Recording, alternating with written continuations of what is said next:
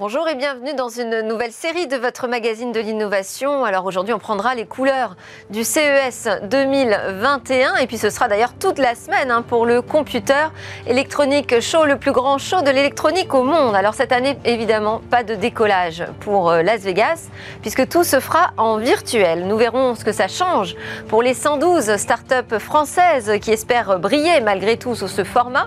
On verra quelle stratégie a adopté la délégation nationale. Ce sera le sujet de notre interview avec Eric Morand de Business France qui sera lui aussi en visio.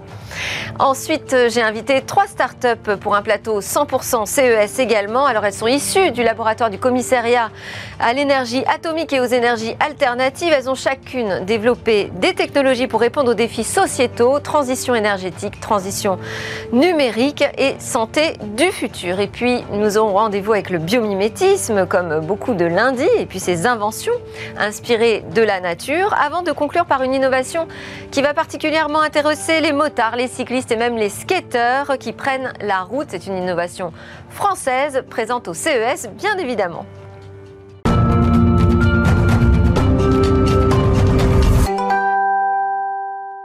Place à l'interview, interview d'ouverture du CES 2021 aujourd'hui. Bonjour Eric Morand. Bonjour Delphine. Vous êtes euh, directeur du département euh, Tech et Services euh, de Business France, qui est l'agence nationale chargée de l'internationalisation de l'économie française. Alors, la présence de la France à ce CES Hall Digital en 2021, 112 startups on est une délégation importante, parce qu'on est quand même la troisième délégation euh, étrangère, mais chaque année, j'ai l'impression que c'est euh, une réduction de la voilure. Elles étaient plus de 400 en 2019, 300 euh, en 2020, et là, donc, on arrive à 112. Comment vous expliquez cela?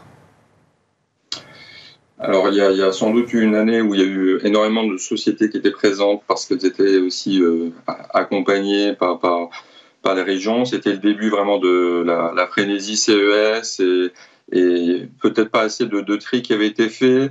Euh, on a eu ensuite une fédération de l'ensemble de la présence française régionale qui a, pu être réalisée dès, l'année dernière, en particulier avec toutes les régions qui étaient présentes euh, fédérées sous l'emblème Business France, Ni France Export, euh, avec déjà une première rationalisation et de très belles sociétés qui avaient remporté un contingent de CS Awards importants. Et cette année, avec la version digitale, on a assez naturellement certaines sociétés qui euh, se sont auto-censurées et qui se sont dit que pour elles, ce n'était pas forcément euh, un format le plus adapté, notamment certaines sociétés dans, dans, le domaine du hardware qui avaient des objets à montrer. Pour autant, 112 startups, euh, alors que l'organisateur lui-même a, a, baissé, a divisé par 3 pardon, le nombre d'exposants, c'est un, un, très beau résultat et j'avoue que nous-mêmes, on ne s'attendait pas à avoir autant d'entreprises sur un format complètement digital, comme vous l'avez dit, qui est vraiment nouveau pour tout le monde. Et alors, accompagné euh, véritablement par Business France, il y en a 16 startups, c'est bien ça Il y a un jury qui les a euh, sélectionnés. En quoi consiste cet accompagnement par Business France? Oui, alors pour être plus exact, il y en a 16 qui ont été sélectionnés, en effet, qui ont un, un accompagnement un peu plus plus, mais dans le format digital de cette année, nous avons vraiment coaché l'ensemble de la délégation, donc les 112 sociétés que vous indiquiez, et il s'est agi pardon, surtout de, de, coaching organisé depuis plusieurs semaines, un coaching euh, vraiment adapté au digital. On a eu euh, notamment comment, comment pitcher euh, ben derrière son ordinateur, euh, comment optimiser sa, sa présence euh, en ligne, parce que finalement ce CS digital, c'est des stands en ligne, comme chacun l'aura compris. Il s'agit de pages web, je dirais plus plus, avec des vidéos, des photos, la possibilité de prendre rendez-vous avec un entrepreneur. Donc on a vraiment aidé les entreprises à, se préparer à cela. On les a aidés aussi à avoir de la visibilité. Et nos bureaux dans le monde ont fait en sorte qu'il y ait des visiteurs de l'ensemble des pays euh, euh, leaders qui viennent leur rendre visite digitalement sur leur stand.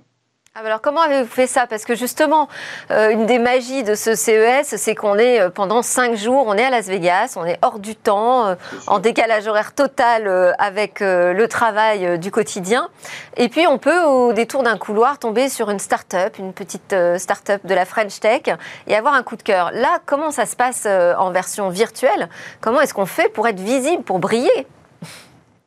Alors c'est sûr qu'on a pu ce qu'on appelle la sérendipité, le hasard de la rencontre dans les allées. C'est pour ça que comme on peut pas tout laisser, rien laisser au hasard, pardon, euh, justement, on a beaucoup travaillé avec nos, nos bureaux pour euh, envoyer de l'information sur les, les startups de tel domaine à tel grand acteur japonais, de tel domaine à tel grand acteur américain, aux différents influenceurs, journalistes, aux influenceurs, justement pour essayer de recréer un maximum de liens.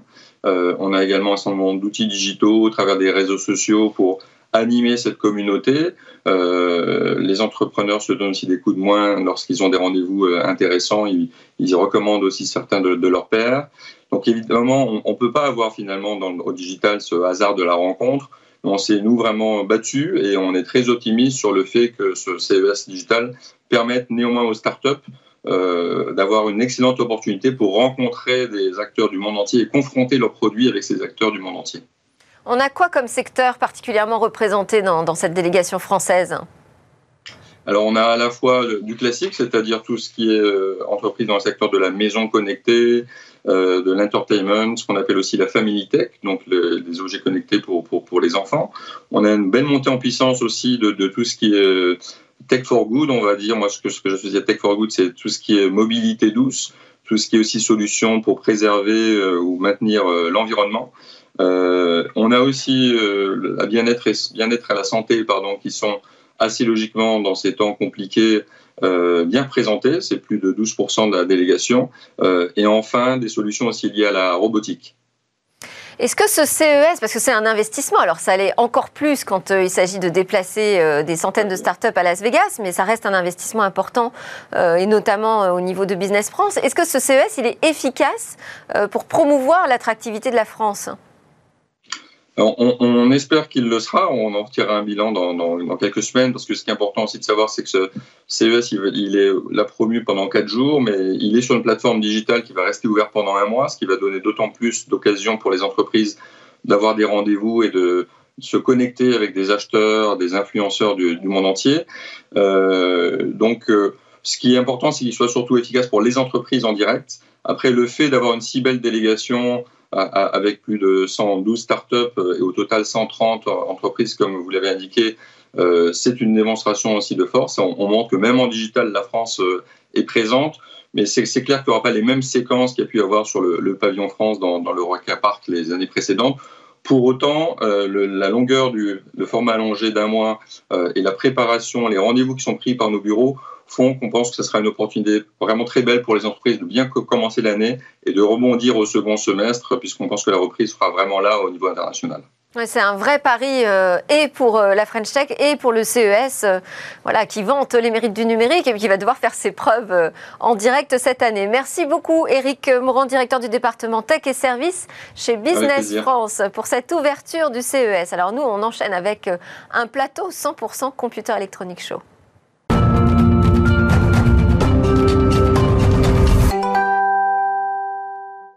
Jour 1 du CES. Alors, je reçois trois euh, patrons de start-up SME euh, du commissariat à l'énergie atomique et aux énergies renouvelables qui ont décidé de participer à ce grand show virtuel de l'innovation.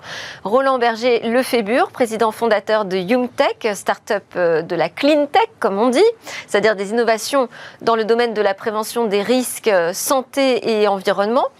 Et vous travaillez sur un diagnostic quantitatif et qualitatif rapide de la pollution de l'air. On en dira plus tout à l'heure.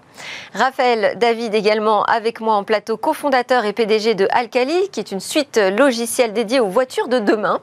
Alors vous nous parlerez notamment de cette tendance très forte dans le monde de l'automobile, le software defined vehicle, c'est-à-dire le véhicule défini par le logiciel. Et également en visio avec nous Thierry Boucher, cofondateur et PDG de Wise Integration, en anglais je vous le fais, qui a créé le plus petit chargeur pour vélo euh, au monde. Alors la, finalité est de réduire les pertes d'énergie dans les convertisseurs de puissance en développant des alimentations de puissance très compactes, rapides et intégrées.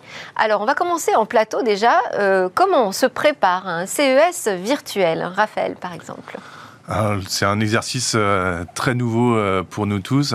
personnellement, j'ai participé à CES il y a deux ans en présentiel avec beaucoup d'activités. là, en virtuel, on est un petit peu dans l'inconnu, hein. on ne sait pas exactement comment ça va se passer, mais on ça se prépare. Demande plus ou moins de préparation finalement? Bah, Finalement plus de préparation, parce qu'on a bien sûr comme auparavant euh, le besoin de préparer des démonstrateurs percutants de nos technologies, mais il faut également penser à comment en distanciel on va réussir à les présenter, à garder le contact, prendre le contact avec les, les, personnes qui vont venir sur le, sur le stand et comment les, comment les connecter à notre démonstrateur et leur montrer tout le potentiel de notre technologie. Et vous êtes donc tous, je l'ai dit, à la tête d'entreprises qui sont issues des laboratoires du CEA. Est-ce que ça fait de vous euh, quelque chose de particulier? Est-ce qu'il y a des points communs? Est-ce qu'il y a une méthode ou une approche euh, commune entre vos trois euh, startups Ronald, par exemple? Alors ça, bon, on peut considérer qu'effectivement, on est sous l'égide du CEA. en ce qui nous concerne, effectivement, notre engagement, c'est de valoriser des brevets. Donc, quelque part, c'est un engagement au regard de la recherche publique et de faire en sorte qu'on puisse, nous, euh, modestement mais concrètement, accéder au marché. Euh, ensuite, euh, bon, je pense que les, les, guidelines sont à peu près identiques. Moi, euh, Yomtech relève de la filière de valorisation de la direction des énergies du CEA.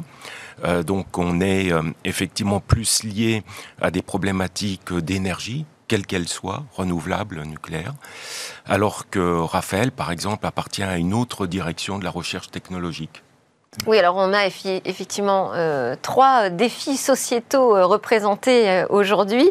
Donc l'énergie, la transition numérique et la santé. Hein, on peut résumer ça comme ça. On va donner la parole à Thierry Boucher, cofondateur et PDG de Wise Intégration. Thierry Boucher, bonjour d'abord. Bonjour. Vous présentez, vous, au CES, un prototype, je disais, du plus petit chargeur pour vélo électrique au monde, le PowerCube. Alors, pouvez-vous nous le décrire? Alors, en fait, le PowerCube, c'est un, objet très compact euh, qui est en fait euh, ensemble un chargeur. Et ce chargeur, donc que j'ai ici, en fait, vous voyez, c'est un petit élément euh, qui haut, a une puissance très élevée de 100 watts. Un petit peu plus haut, qu'on puisse bien ah. le voir. Ah oui, mais alors là, voilà, vers vous. Très bien. Donc c'est un petit élément en fait de 100 watts. Euh, alors la puissance de 100 watts correspond en fait à la puissance d'un chargeur, d'un gros chargeur de PC. Et vous voyez par sa taille qu'il est beaucoup plus compact. Il est au moins trois fois plus petit euh, qu'un chargeur d'ordinateur et euh, six fois plus petit qu'un chargeur de vélo électrique. Et donc l'innovation, le, c'est justement d'avoir amené un composant euh, nouveau, qui est fabriqué dans une technologie qu'on appelle la technologie GaN sur silicium, et euh, donc qui va permettre, à l'aide d'une architecture, donc c'est-à-dire les, les, plans euh, du système du chargeur innovant, va permettre de faire quelque chose de beaucoup plus compact et aussi très efficace, puisqu'on est sur la thématique donc de la transition énergétique. notre notre innovation va permettre de, réduire la consommation aussi, c'est un, un, élément très important, et donc de, participer justement à à cette transition énergétique euh, par le biais d'une efficacité énergétique bien meilleure euh, que ce qu'on peut euh, donc avoir aujourd'hui. Alors, je vais revenir, on va essayer de présenter un peu vos dispositifs hein, à tous les trois. Roland Berger-Lefébure, vous, vous présentez un instrument qui peut détecter très rapidement des produits chimiques, pas seulement dans l'air d'ailleurs, dans des solides et des liquides également. L'idée, c'est de pouvoir effectuer des mesures de qualité de l'air assez rapidement, en temps réel voilà, alors euh, Yomtech à la base est un concepteur d'instruments d'analyse d'éléments chimiques temps réel in situ sans préparation ni prélèvement d'échantillons. Et donc, euh, à partir de là, nous mettons en œuvre. Ça, ça n'existe pas aujourd'hui, on ne sait pas le Alors, faire. Alors, c'est une euh, technologie qui existe, mais en fait, nous, notre savoir-faire, c'est un savoir-faire instrumental. Donc, embarqué grâce à une valorisation de brevets du CEA, cette technologie au niveau d'instruments avec euh, la particularité, c'est d'être au cœur de l'optimisation des procédés de la transition écologique, de l'efficacité énergétique et de la de l'économie circulaire, notamment en apportant des mesures, des informations qui se résument au fond à quelque chose de relativement simple, c'est-à-dire fournir le code barre des éléments chimiques constitutifs de tout matériau, en délivrant deux informations, l'identité et la quantité, c'est-à-dire la concentration. À partir de là, on se réfère à un tableau périodique dit des éléments, euh, tableau de Mendeleïev, où, existent, où sont identifiés 118 éléments. Donc cette technologie a une singularité, entre autres, c'est de pouvoir identifier l'ensemble de ces éléments-là. Donc quelle que soit la nature chimique du matériau que vous nous présentez, on va pouvoir l'analyser.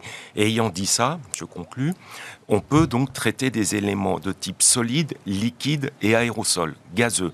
Et c'est pourquoi, effectivement, dans le cadre du CES, nous présentons un prototype qui permet d'analyser les particules ultra fines. Il ressemble à quoi le dispositif? Il a quelle taille? Alors aujourd'hui, là, ce que vous voyez, c'est un dispositif euh, qui correspond à une plateforme photonique de base que l'on va proliférer en quelque sorte de façon à décliner. Mais c'est un, un, instrument euh, physique qu'on installe dans une pièce? Voilà, absolument, avec une prise d'air.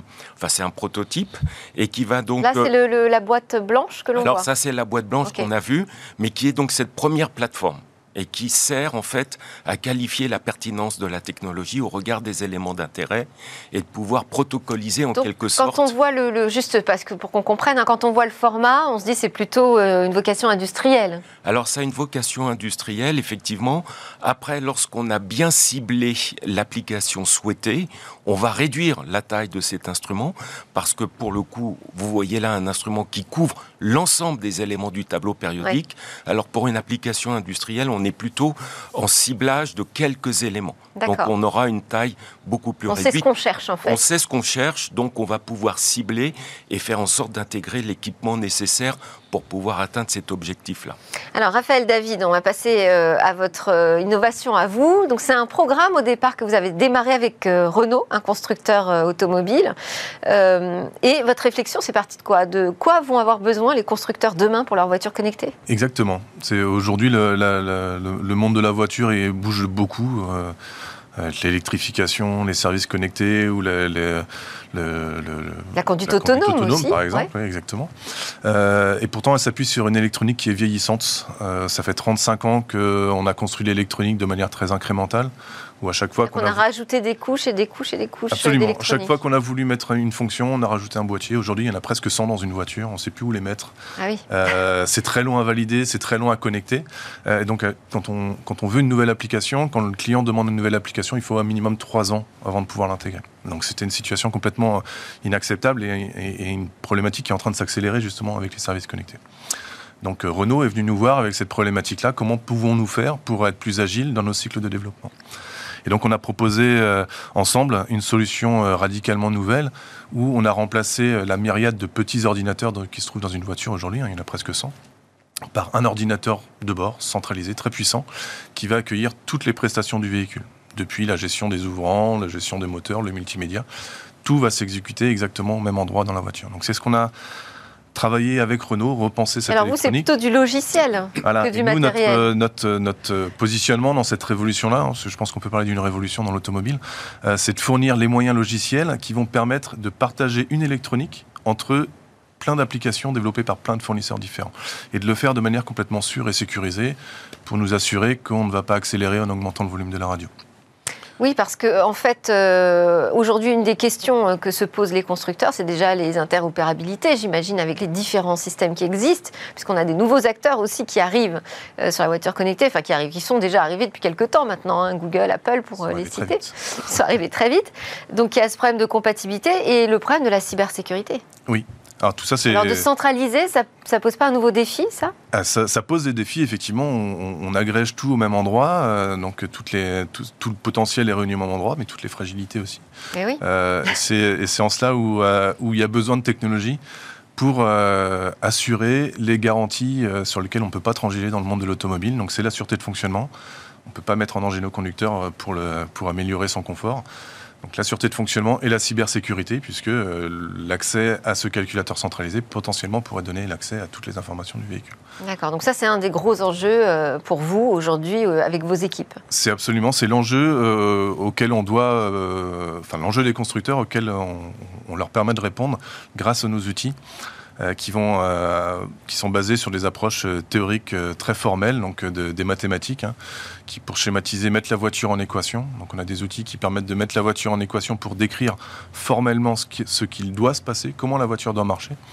Puis du logiciel qui est embarqué dans le véhicule, qui va permettre de résoudre les équations et de s'assurer que bah, le comportement est bien celui qui était attendu et qu'il n'y a pas eu une attaque euh, qui aurait modifié le comportement du, Alors on va y revenir. Je vais euh, aussi revenir d'ailleurs à Thierry Boucher euh, pour euh, Wise Intégration.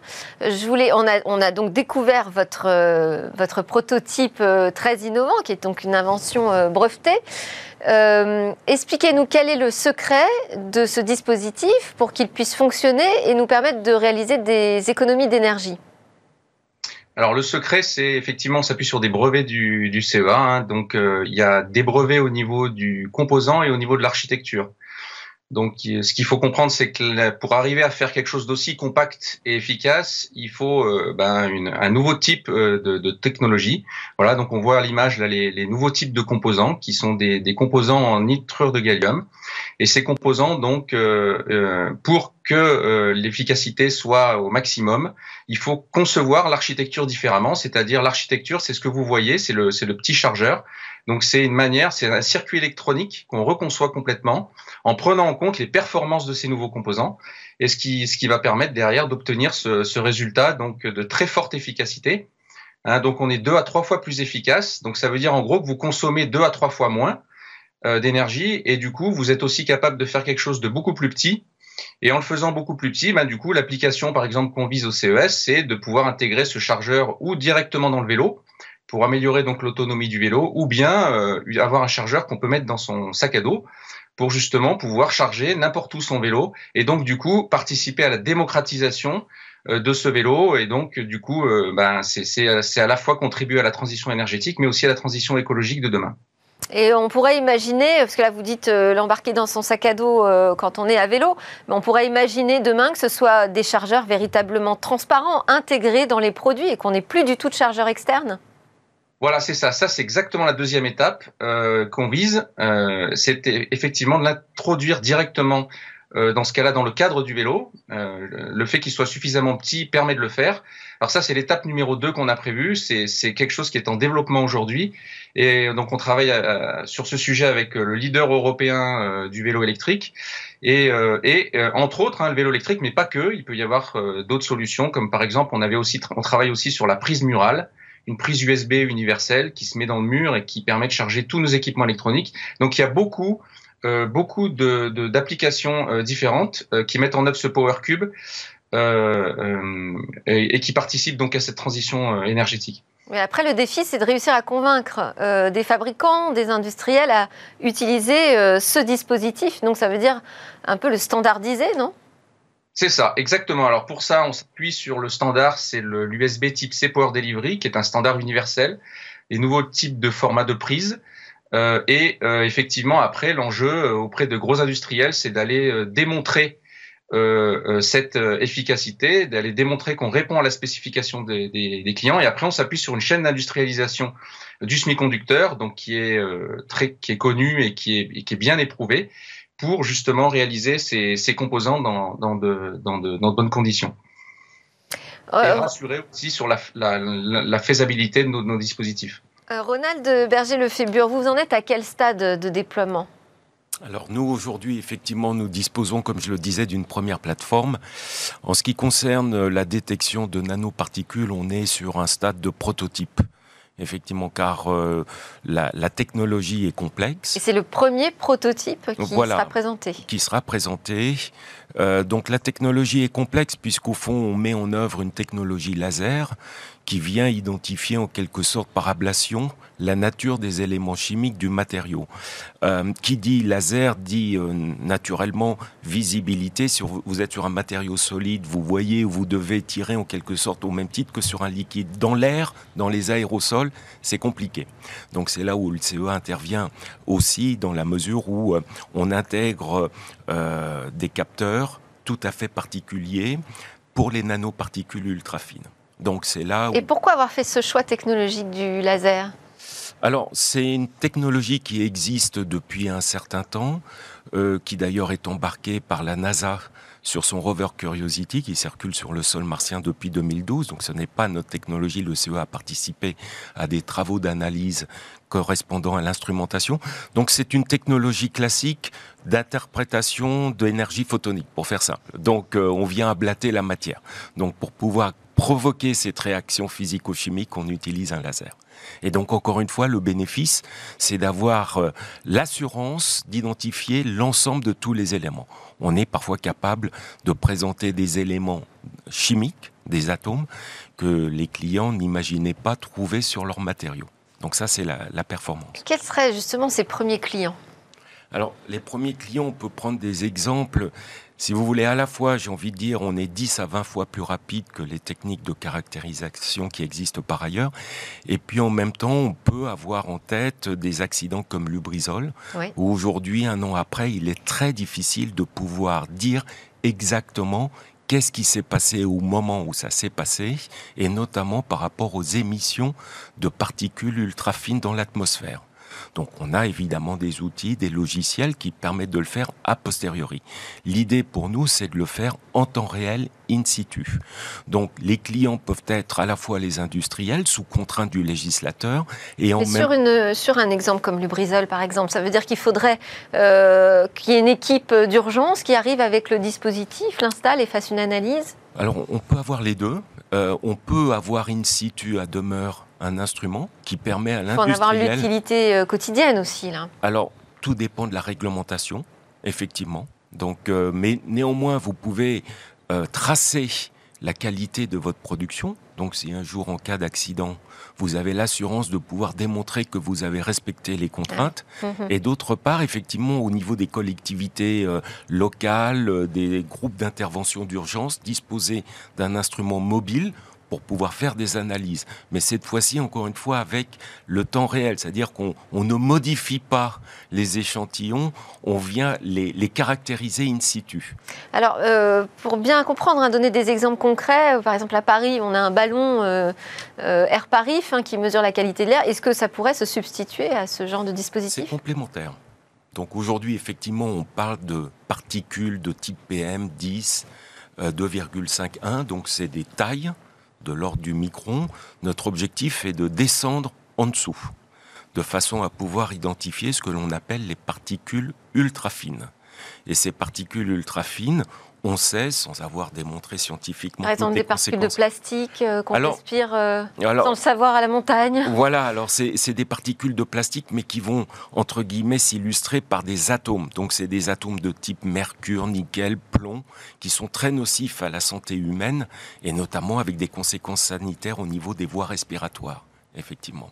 Et ça, ça pourrait, euh, c'est-à-dire que votre innovation pourrait demain changer aussi la réglementation parce que si on a un outil capable de mesurer, euh, ça pourrait poser des questions de responsabilité, d'obligation de, mesure. C'est ce que l'on souhaite. C'est ce que l'on souhaite parce qu'effectivement, euh, le cycle de mise en œuvre des réglementations, voire des normes, est en général assez long. Et donc, euh, effectivement, on pourrait bénéficier d'une meilleure technique disponible à un moment donné pour permettre aux parties prenantes d'avoir ce type d'informations. C'est là où l'innovation est toujours intéressante. Hein. C'est parce que parfois elle pousse la société à faire euh, des pas en avant. Euh, Raphaël David, vous, les pas en avant, c'est du côté des voitures. Euh, donc on a expliqué qu'aujourd'hui la problématique c'était de réussir à avoir un serveur central en fait qui permette d'interconnecter plusieurs dispositifs intelligents dans les automobiles et de les sécuriser. on peut imaginer que demain, on ait des constructeurs qui mettent à jour du coup la voiture à distance, comme on met à jour une application? C'est en tout cas c'est la vision qu'on essaie de défendre chez Alcali. C'est euh, effectivement euh, on peut rêver grand et euh, utiliser notre voiture comme on utilise un smartphone, pourquoi pas. D'ailleurs Tesla a commencé à, montrer l'exemple hein, avec une une dynamique qu'on peut reconnaître à, ce constructeur. Il a montré des nouvelles façons d'utiliser la voiture. le système chez Tesla est mis à jour en moyenne tous les 15 jours. On peut mettre à jour sa, voiture et dans son garage. Tesla valorisé 800 euh, milliards de dollars. Voilà, j'ai pas regardé ce matin, ça a probablement changé. ça change tout le temps. Mais oui, c'est bien ça. un des modèles intéressants à observer. En, tout, cas, c'est un modèle intéressant à observer. Il est scruté de très près par tous les constructeurs euh, historiques qui regardent un petit peu jalousement ce ce, constructeur qui lui n'a pas une filière aussi complexe, euh, donc faire des choses assez incroyables avec ses voitures. Mais on pense que euh, avec une filière euh, automobile très très riche comme celle qu'on connaît, qu'on connaît en Europe, on peut quand même euh, se donner les moyens de mettre à jour en continu, hein, peut-être pas toutes les, toutes les semaines, mais en tout cas euh, régulièrement, rajouter des prestations au, véhicule pour qu'il soit euh, un objet de notre quotidien à la hauteur de notre vie numérique. Et là aussi, ça engage que les grands acteurs du numérique, donc qui sont déjà dans l'automobile, se plient à un standard qui serait fixé par Alcali, par exemple alors, Ou pour eux, ça change rien nous, ce qu'on veut, c'est que les fournisseurs d'applications euh, développent sur une voiture d'un constructeur A comme sur la voiture d'un constructeur B. Donc on, ne veut pas euh, de, de, relations exclusives entre les équipementiers et les, constructeurs euh, parce que c'est pas la, façon de travailler de cette, de cette filière-là. Euh, donc c'est une plateforme ouverte? Donc exactement. Ce qu'on veut construire, c'est une plateforme ouverte. On a du logiciel propriétaire pour la programmer, pour la concevoir, mais l'ouverture est un enjeu clé pour le monde automobile parce qu'on est convaincu que pour avoir de l'innovation, il faut que, le ticket d'entrée à ces voitures soit faible, comme comme pour un smartphone aujourd'hui. Hein. S'il y a autant d'applications, c'est que c'est très facile de développer pour les smartphones. Donc on veut euh, apporter cette même facilité d'accès à ces calculateurs centralisés dans la voiture. Donc c'est un peu une plateforme euh, façon Android ou c'est un peu la même chose, c'est ça? Bah, on, pourrait voir euh, le, cette analogie avec Android. On l'a, fait, on, l'a fait, souvent, on hésite toujours à le dire euh, parce que effectivement. bah, j'ose alors. bah, vous faites bien. Effectivement, en tout cas, l'expérience utilisateur, c'est bien celle-là qu'on, imagine. Techniquement parlant, il y a des freins qui sont un peu différents. Hein. La voiture, c'est des enjeux de sécurité qui n'ont rien à voir avec un téléphone. Mais l'expérience utilisateur, c'est bien celle-là qu'on veut, qu'on veut apporter. Et donc, une start-up française pourrait créer le Android de l'automobile. Pourquoi pas euh, Les constructeurs sont convaincus? Vous en êtes où avec eux? Les constructeurs sont convaincus qu'ils Vous avez démarré avec Renault, par exemple. On a démarré avec Renault. Est-ce que Renault, aujourd'hui, s'embarque dans cette aventure, concrètement? Aujourd'hui, on a, on a un contrat euh, qui court avec, euh, avec Renault qui, qui nous permet de, qui, nous demande de faire nos preuves, de démontrer notre, notre capacité à, à, supporter ces enjeux de sécurité et de sûreté de fonctionnement. Euh, on ne se limite pas bien sûr à Renault et on doit aller voir d'autres constructeurs. Euh, aujourd'hui, on se limite à la France, à l'Europe pour, euh, pour, maîtriser nos, efforts commerciaux. Mais, mais les constructeurs sont nombreux à aller dans cette direction-là. Les équipementiers savent que le modèle doit changer également. Donc on discute également beaucoup avec les équipementiers. Et quand on parle de centraliser un calculateur à l'échelle du véhicule, on peut également imaginer des étapes intermédiaires où on centralise tous les équipements qui sont liés au cockpit, par exemple, ou tous les équipements qui sont liés à la conduite autonome.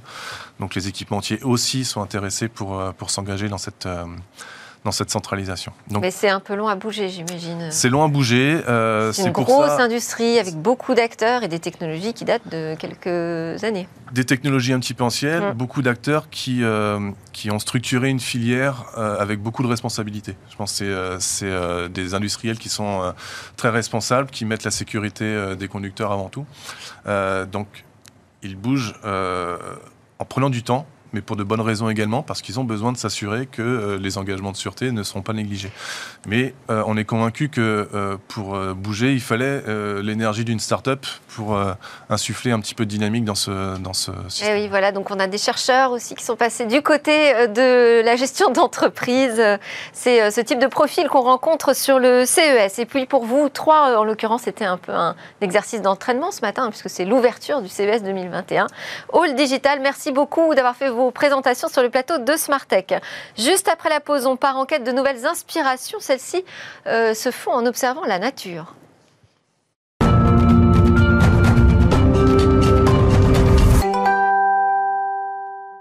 Nous sommes de retour pour la suite de Smartech et notre rendez-vous avec le biomimétisme et Sidney Rostand, PDG fondateur de Bioxégie. Bonjour Sidney. Bonjour Delphine.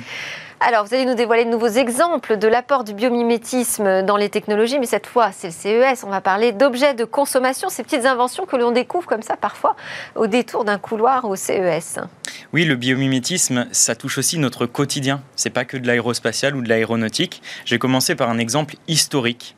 Vous savez, qui n'a pas, qui n'a pas déjà utilisé du scratch, le fameux velcro? Mhm. Eh bien, en fait, c'est une euh, invention qui remonte aux années 40 par un Suisse qui a découvert sur euh, les poils de son chien les fameux fruits de la bardane. Les fruits de la bardane, euh, c'est euh, du pollen en fait. Enfin, c'est comme un, c'est un organe reproducteur en fait de la bardane qui s'accroche avec des petits crochets. Quand on regarde de plus près, ce sont des crochets qui viennent s'entremêler sur les poils de tous les animaux. En l'occurrence, là, cet inventeur suisse, Georges de Mastrel, il me semble, l'a remarqué sur son chien, hein, mais normalement c'est pour les animaux sauvages. Ça sert à la colonisation tout simplement de la bardane. Et donc, en regardant ce principe d'accroche et de décroche, assez simple. Euh, cet ingénieur suisse a eu l'idée d'en de de, faire une transposition bio-inspirée. Il a créé du coup le fameux velcro, donc ce qu'on appelle aussi le scratch. C'est-à-dire que vous avez des crochets en polyester qui viennent viennent tout simplement s'entremêler sur une autre face jumelle qui est un peu plus enchevêtrée, un peu plus fine, qui reproduit le poil de l'animal. Et donc c'est comme ça qu'on a créé ce cette fameuse attache qui est utilisée dans tous les produits de consommation du quotidien. Mais le biomimétisme, c'est pas que ces belles inventions du, passé, c'est aussi évidemment le futur, d'où le lien avec euh, les CES. Premier exemple dont je voulais parler, c'était les écrans. Ah, écrans qui sont les grandes stars du CES, hein, Forcément. chaque année. Et il y a une des innovations euh, qui est poursuivie par énormément de producteurs, euh, de fabricants électroniques, c'est évidemment le 3D. Eh bien là, il y a quelque chose de très intéressant qui s'est joué au Japon il y a deux ans. Euh, c'est une technologie d'écran inspirée de la peau. La peau a cette vous, le voyez, il y a cette espèce d'impression en fait de profondeur quand on regarde la peau, qui est aussi visible quand vous fermez un œil. J'invite tous les téléspectateurs à regarder. Quand on ferme un œil, on continue à avoir effectivement une impression de profondeur sur la peau. Pourquoi? Parce que la peau est constituée de plusieurs couches, hein, l'épiderme, le derme et l'hypoderme, qui vont euh, refléter différemment et laisser passer différemment les rayons euh, lumineux. Et donc ça, les, ingénieurs euh, japonais qui, ont, qui, ont, créé cette technologie d'écran ont repris en fait une couche en polyéthylène qui reproduit l'épiderme, donc la couche superficielle de la peau, et ensuite une couche en titane à l'intérieur qui reproduit en fait les couches euh, intérieures de la peau. Et ça, ça donne une impression de profondeur sans avoir besoin de mettre des lunettes. Donc ça donne une impression 3D sans lunettes. Ça peut être utilisé pour des écrans de cinéma, pour des écrans publicitaires, même pour des télés plus tard. En tout cas, c'est ce qu'ils essayent de faire. Autre innovation euh, du quotidien, vous vouliez nous parler des bioplastiques C'est ça. Créer les produits de consommation du futur, c'est aussi créer des produits soutenables, il mhm. faut se le dire. Et le CES, comme euh, Vivatech en France aussi, sont concernés et font face à ces défis-là. Absolument. Eh bien, vous avez une équipe d'Harvard qui a créé un bioplastique, c'est absolument phénoménal. Donc, ça s'inspire des œufs arthropodes. Les œufs arthropodes, ce sont, ce sont des animaux dont le squelette est situé, contrairement à nous, à l'extérieur du corps. Ça confère une, une résistance mécanique vous avez certains animaux qui sont capables en fait de, résister à 39 000 fois leur propre poids, ce qui est assez incroyable. Pourquoi? Parce que l'exosquelette en fait est composé de ce qu'on appelle la chitine. La chitine, c'est une fibre structurelle extrêmement stable et résistante. Eh bien, c'est une équipe, hein, donc Harvard, qui a reproduit et qui cherche en fait à euh, comment dire extraire la chitine euh, de déchets alimentaires. Quand vous quand vous, euh, avez des crevettes par exemple etc les industries alimentaires vont avoir énormément de déchets puisqu'ils vont extraire l'exosquelette. Et eh bien en, en, utilisant la chitine dans ces déchets alimentaires là ils ont créé un bioplastique qui est deux fois plus résistant que le plastique pétrosourcé habituel et qui en plus de ça vous l'avez compris est complètement biodégradable à la fin et aussi est sourcé à la base par des déchets. Donc c'est de l'économie circulaire bio-inspiré.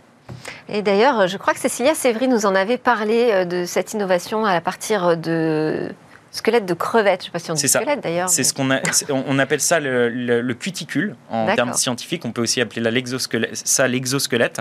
Euh, c'est ce qu'on appelle le shrilk. En tout cas, euh, c'est comme ça qu'ils l'ont appelé. Euh, c'est en fait une, un, lien entre le, le shrill, hein, qui, est la crevette en anglais, et le, plastique, qui est le, plastique hein, qu'on cherche à remplacer. Donc, c'est une, innovation absolument formidable qui, pour l'instant, a des échelles un peu plus fondamentales. C'est-à-dire qu'il y a a pas encore de production en masse. Hein. Il, y a, juste certains éléments qu'ils arrivent à créer pour l'instant. Euh, mais c'est très prometteur, en tout cas, quand on lit les revues scientifiques. Bon, vous allez suivre ce CES 100% euh, virtuel, Sidney? On suit tous les euh, salons pour la raison suivante, c'est qu'effectivement, en faisant de la veille, on découvre très rapidement des innovations bio-inspirées, ou en mm. tout cas des innovations qui mériteraient d'être bio-inspirées. Donc, on le fait en France, on le fait en Allemagne, on le fait sur tous les, les grands salons, que ce soit automobile, aéronautique, vous l'avez compris, qui sont nos marchés de prédilection, mais forcément, Vivatech Vivatech, on y était, hein, c'est le salon de la consommation, enfin c'est l'équivalent français. Euh, on l'a fait euh, l'année euh, donc 2019, on espère le faire en 2021. Et effectivement, on y noue en fait des belles relations commerciales, figurez-vous. Très bien, merci beaucoup Sidney Rostand, PDG fondateur de Bioxégie pour ces éclairages sur le biomimétisme. À suivre, une, une innovation pour tous les conducteurs de deux roues qui prennent la route.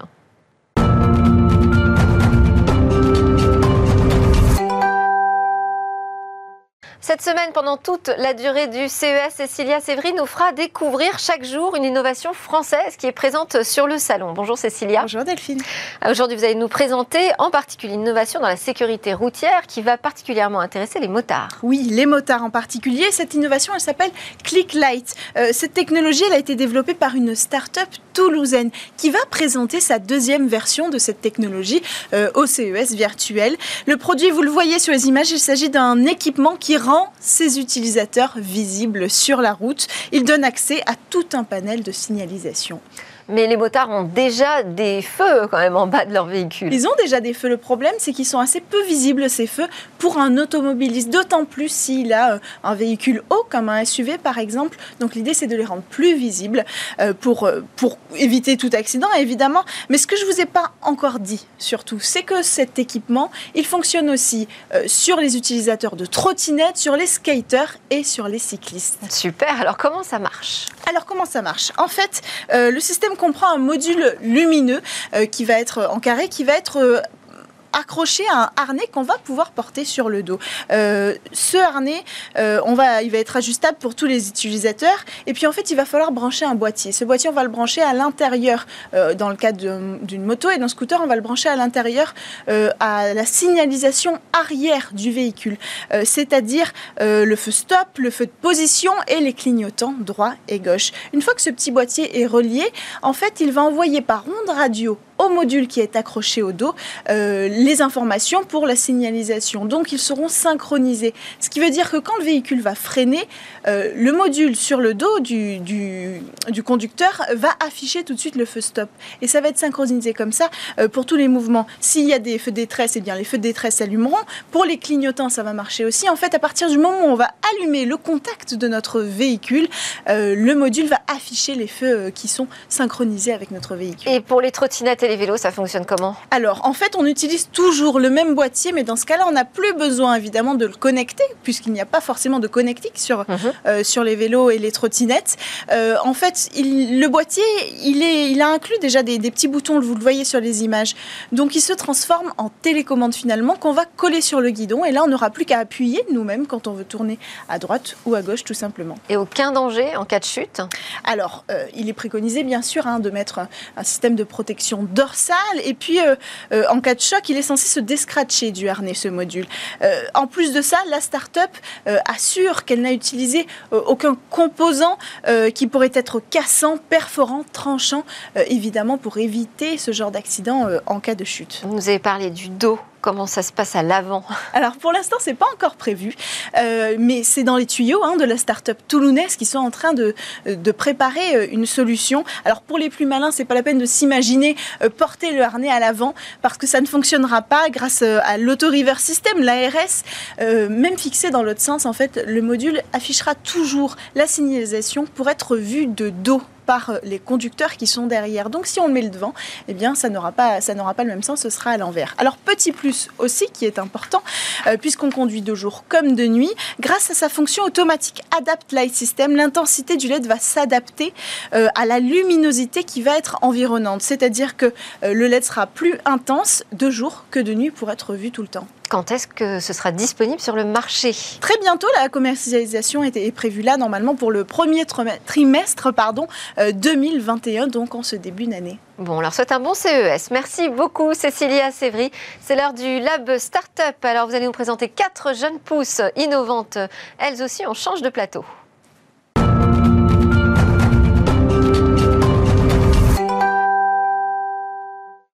Merci à tous de nous avoir suivis. J'espère que vous aurez apprécié ce premier jour du CES 2021 dans Smartech. Alors, on a reçu un plateau 100% startup. Demain, on continuera avec les mêmes couleurs. On aura un sujet dédié à l'automobile, tout ce qui va s'y présenter sur ce CES virtuel.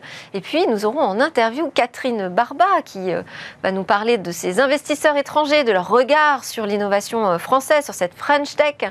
112 startups, c'est beaucoup, c'est pas assez. Passé.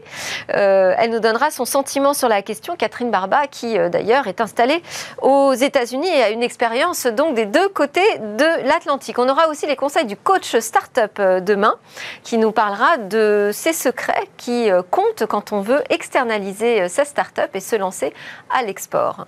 Voilà, je vous souhaite à tous, en attendant ce deuxième jour du CES, une excellente journée. Je vous dis donc à demain pour de nouvelles discussions autour du CES.